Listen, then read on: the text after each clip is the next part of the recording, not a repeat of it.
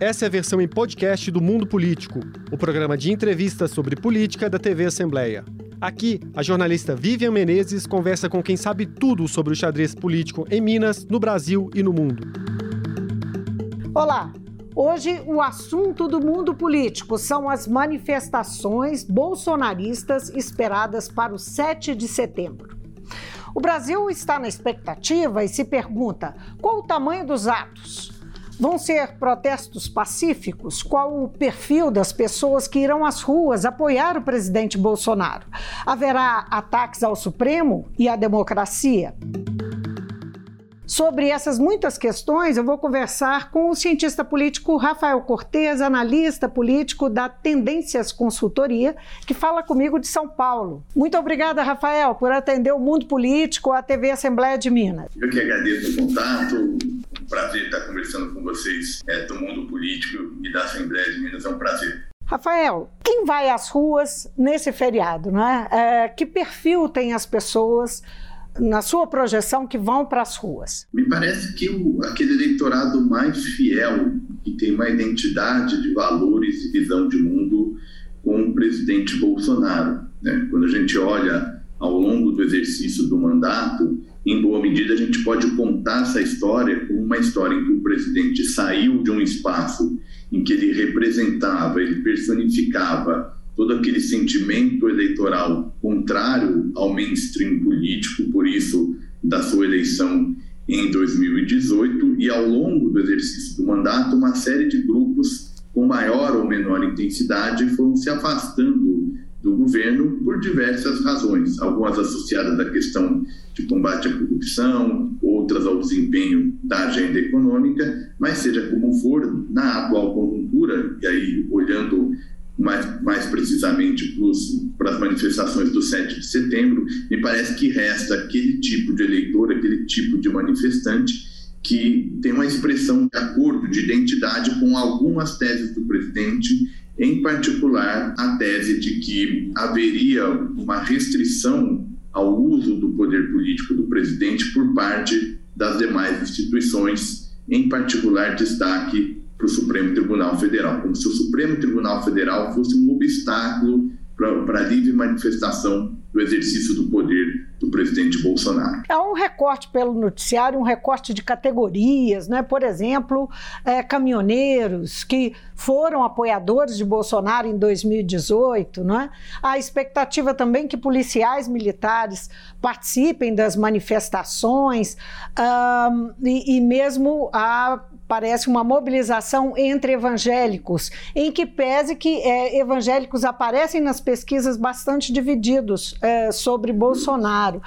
É, é, possível a gente fazer esse recorte ou é mais amplo do que isso? É, em boa medida, sim. É em comum essa identificação em relação a alguns pontos levantados pelo presidente Bolsonaro e, e quando a gente olha com um pouco mais de cuidado, o perfil é, são bem essas categorias ou tipos de, de movimentos sociais e apoiadores que podem ser divididos, me parece, num conjunto entre é, três tipos. O primeiro tipo dos valores associados à questão é, religiosa, que é um, algo, um elemento muito presente na maneira como o presidente é, se manifesta e se legitima perante a sociedade. Inclusive está lá no seu bordão é, eleitoral, no seu bordão de governo, referência a Deus. Isso ajuda a criar essa, essa conexão. O segundo tipo tem a ver, me parece, com categorias e associações associadas à questão do uso da força, né? sobretudo é, dos policiais militares, mas mesmo da, de pessoas né, que apoiam com muita ênfase o papel das Forças Armadas. Isso também porque o presidente tem um histórico, de, é oriundo das Forças Armadas e recorrentemente participa desses eventos e está muito próximo a esse universo, o que facilita essa identificação. E terceiro, são categorias, os caminhoneiros são um exemplo, mas não só dos caminhoneiros, que receberam benefícios mais concretos ao longo da atual administração. Tem algumas agendas que é muito cara ao presidente Bolsonaro. O caso dos caminhoneiros, por exemplo, o presidente está sempre na linha de frente para tentar algum tipo de política relacionado a, a, frete, por exemplo, a preço de frete, a preço dos combustíveis, daí que é uma categoria que, em tese, pode estar com alguma presença significativa lá no 7 de setembro. É, o ministro Ricardo Lewandowski fez um alerta contra a possibilidade de ação armada durante essas manifestações bolsonaristas. Fez esse alerta através de uma coluna que ele, que ele escreveu no jornal Folha de São Paulo e falando em não ultrapassar um limite não é? é? Fazendo uma referência ao Rubicão, a ideia do Rubicão, porque é um limite que não tem volta, não é? Essa ideia do limite que não tem volta. Falou que isso é cometer crime inafiançável. Você acha que esses protestos podem ter, uh, eclodir violência desse nível, não é? Com gente armada? Ou uh, nós podemos esperar uma contenção? Nós vimos os organizadores uh, se esforçando para tentar reduzir uh, os discursos, baixar um pouco a bola, no sentido de ficar aí, como gosta de dizer o presidente, dentro das quatro linhas. Mas, a, na sua opinião, vai ser possível uh, manter esse, esse, essas manifestações dentro dessas quatro linhas, elas serem pacíficas, sem gente armada? Olha, o risco de algum incidente, de algum episódio de violência política, ele existe. Né? Aliás, essa é uma característica do atual momento democrático brasileiro de uma certa confusão, né? um problema de segurança pública, de alguma maneira, chegando às questões políticas. Então, a gente assiste em diversas oportunidades redutos eleitorais, onde o Estado não está presente, então é muito difícil fazer campanha de forma normalizada. Então, essa associação entre problemas de segurança pública e política é um dado que o Brasil precisa olhar com cuidado, especialmente nessa atual conjuntura, que é uma conjuntura marcada por crise entre os poderes, um tensionamento institucional. É verdade que mais recentemente muda um pouco a ênfase dessa mobilização, menos voltada para a questão da crítica ao Supremo Tribunal Federal e mais em nome da defesa da liberdade, de uma interpretação desse dispositivo constitucional de uma maneira a tirar um pouco o peso, mas o próprio presidente Bolsonaro, mais recentemente, é, fez um, um, uma frase, alguma coisa nessa direção, né? Se quiser, é, se quiser paz, esteja preparado para a guerra. Então, uhum. só a utilização dessas categorias dá um pouco o tom, como nós estamos no limiar nessa fronteira que é tênue. E nesse sentido, a manifestação do ministro Lewandowski me parece que é importante, porque ele de alguma maneira ele dialoga com possíveis teses que são colocadas de possível intervenção militar para a garantia de lei da ordem, né? o tal do artigo 142 da, da Constituição, que é visto como um mecanismo que legitimaria determinado comportamento em nome de combate a uma, a uma crise. Né? E aí o, o, ministro Lewandowski, no fundo, coloca, olha, na verdade, não existe essa possibilidade, no fundo, é, quem quer que tenha essa ousadia vai estar cometendo um crime. Então, nós estamos no limiar, né? sobretudo se tiver muita gente, às vezes é difícil fazer o controle e pode ser que ocorram aqui e colar episódios mais localizados, mas isso não significa que a gravidade da questão deve ser minimizado. Então, de fato, nós estamos numa era que preciso ser observado esse tema com muito cuidado. Agora, uma expectativa grande é sobre o tamanho, não é? Qual, qual será o tamanho dessa manifestação ou dessas manifestações? Porque é, é evidente que o presidente Bolsonaro busca uma demonstração de força. O, todo o movimento bolsonarista, o núcleo de apoio dele mais próximo, todo mundo trabalha no sentido de buscar buscar uma, uma mobilização. Há, há, inclusive, nós sabemos, isso foi divulgado e, inclusive, foram interceptados recursos não é, para financiamento dessa mobilização, parte dessa mobilização. Isso não é novidade. Se conseguir, você acredita que Bolsonaro, o que Bolsonaro, na sua opinião, vai fazer com esse apoio? Se ele conseguir uma mega manifestação. Isso, segundo os organizadores, seriam milhões nas ruas. É, me parece que assim, o objetivo principal de toda essa mobilização por meio desses canais que a gente tem comentado é a preservação do mandato presidencial e, mais, mais do que isso, de alguma segurança jurídica ao núcleo familiar. Né? O que a gente tem assistido mais recentemente é um movimento de uma série de organismos institucionais que vão do judiciário, mas a gente pode mobilizar, por exemplo, a CPI da pandemia, a atuação da Polícia Federal, uma série de mecanismos investigativos que aqui e acolá começam a mobilizar evidências mais ou menos concretas, mais ou menos detalhadas, mas todas na direção de gerar um desgaste não só para a figura do presidente Bolsonaro, mas também do seu núcleo familiar. Essa mobilização, me parece, então, tem como objetivo, em um certo sentido, é a preservação do mandato, garantir que, de fato, mesmo as eventuais pressões adicionais até 2022, que isso acabe não afetando esse status quo.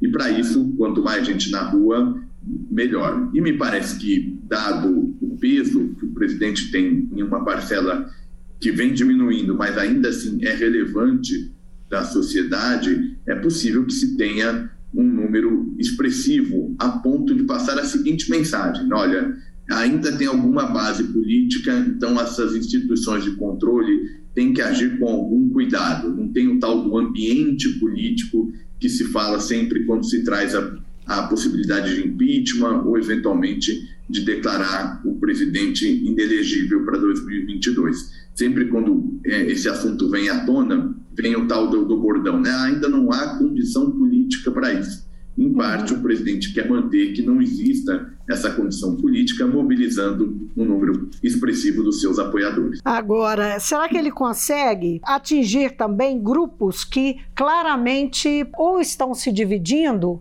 que o apoiaram em 2018 ou estão se dividindo e alguns já desembarcaram e outros ficaram, como é o caso dos evangélicos, né? como eu mencionei, isso aparece em pesquisa, os próprios militares que não falam muito em on, mas falam nos bastidores, há uma divisão no alto comando do Exército em relação a ele, e essa semana nós vimos uma clara divisão entre os grandes banque entre banqueiros e os grandes empresários paulistas, uh, mostrando que, que há um desembarque mesmo, né? um, um, se não um iminente desembarque, alguns já estão fora do apoio, já não dão mais apoio ao governo. Será que ele consegue reverter ou, ou pedir para esse pessoal pelo menos esperar um pouco até 2022? Olha, se a gente olhar, tiver como termômetro né, essa mobilização, pensando no quadro eleitoral, por exemplo, a chance de sucesso é muito baixa, né? Como você muito bem mencionou, olhando numa lente um pouco mais ampliada, há uma tendência expressiva de isolamento por parte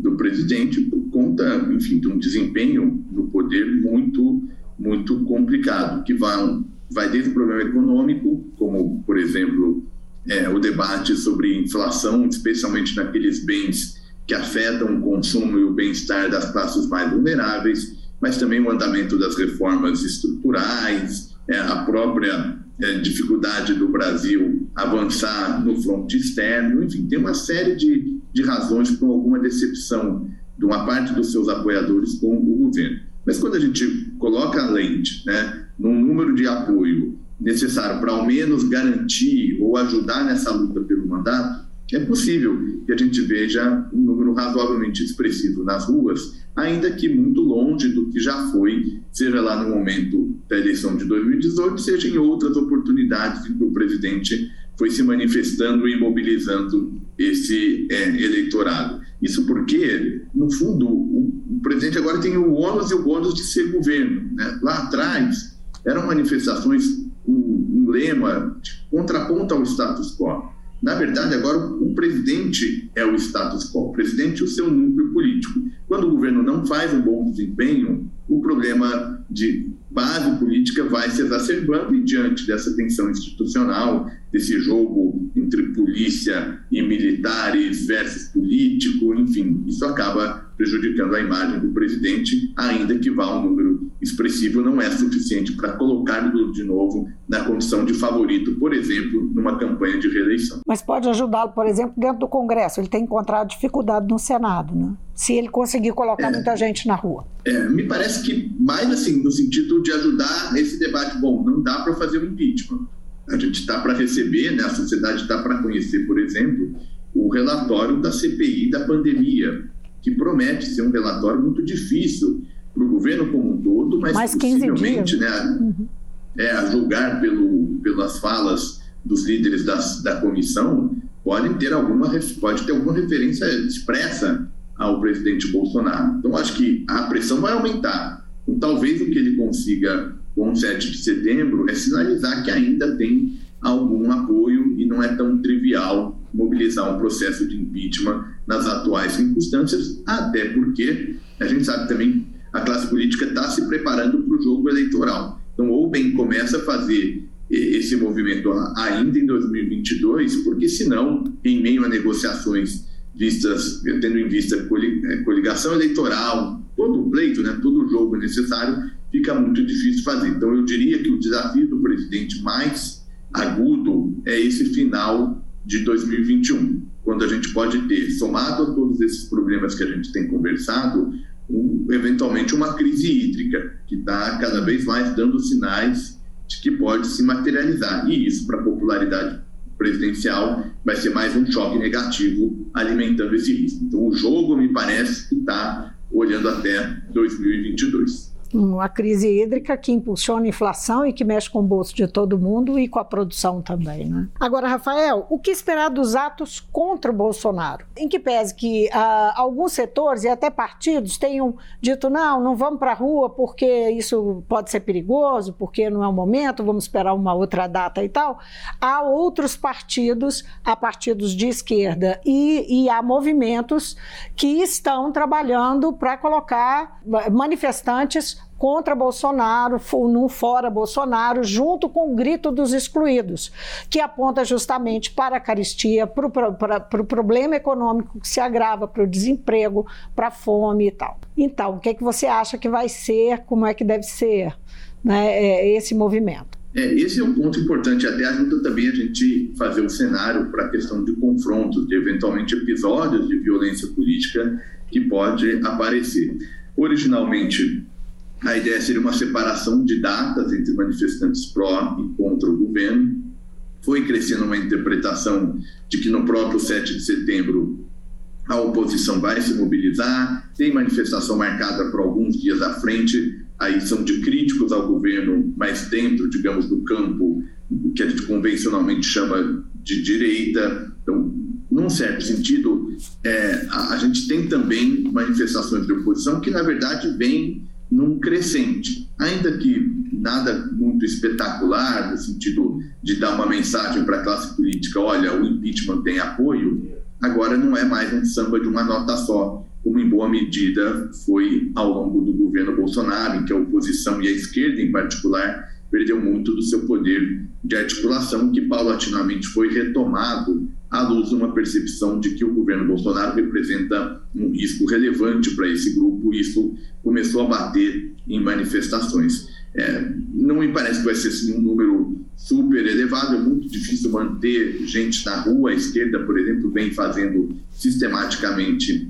é, movimentos nessa direção. O que me parece que pode aumentar é, eventualmente, num cenário em que combine o relatório da CPI né, mais forte com eventualmente um problema de crise hídrica mais aguda, né? Porque como você mencionou, isso tem repercussões muito grandes, né? Começa a ter uma certa bola de neve de problema político e aí pode ser que dê um choque para aumentar o número de oposição na rua. Nós temos é que torcer pela paz na rua. Vamos torcer, não é isso, Rafael? Muitíssimo obrigada pela sua participação no mundo político. Eu que agradeço e você fez a, a, a menção, eu acho que é inevitável eu fazer mais um, um comentário, porque é super importante. Ah, para 2022, a democracia brasileira tem a oportunidade de se mostrar forte, né? da gente recuperar algumas questões que são caras e que pareciam tão naturais dentro da nossa democracia, como, por exemplo, a legitimidade do sistema eleitoral, a, a tranquilidade com que se faz a alternância de poder entre os diferentes grupos. Então, é necessário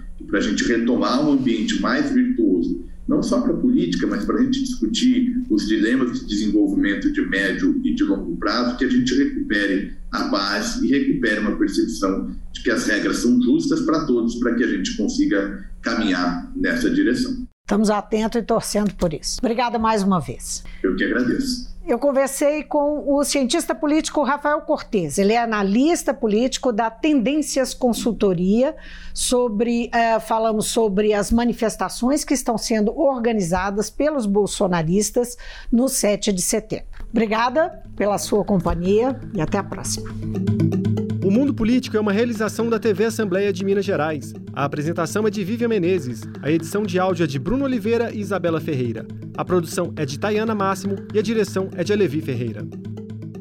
Você pode seguir o Mundo Político nos principais tocadores de podcast. Assim, você não perde nenhuma edição do programa. Para assistir a essa entrevista e aos outros conteúdos da TV Assembleia, acesse almg.gov.br/tv.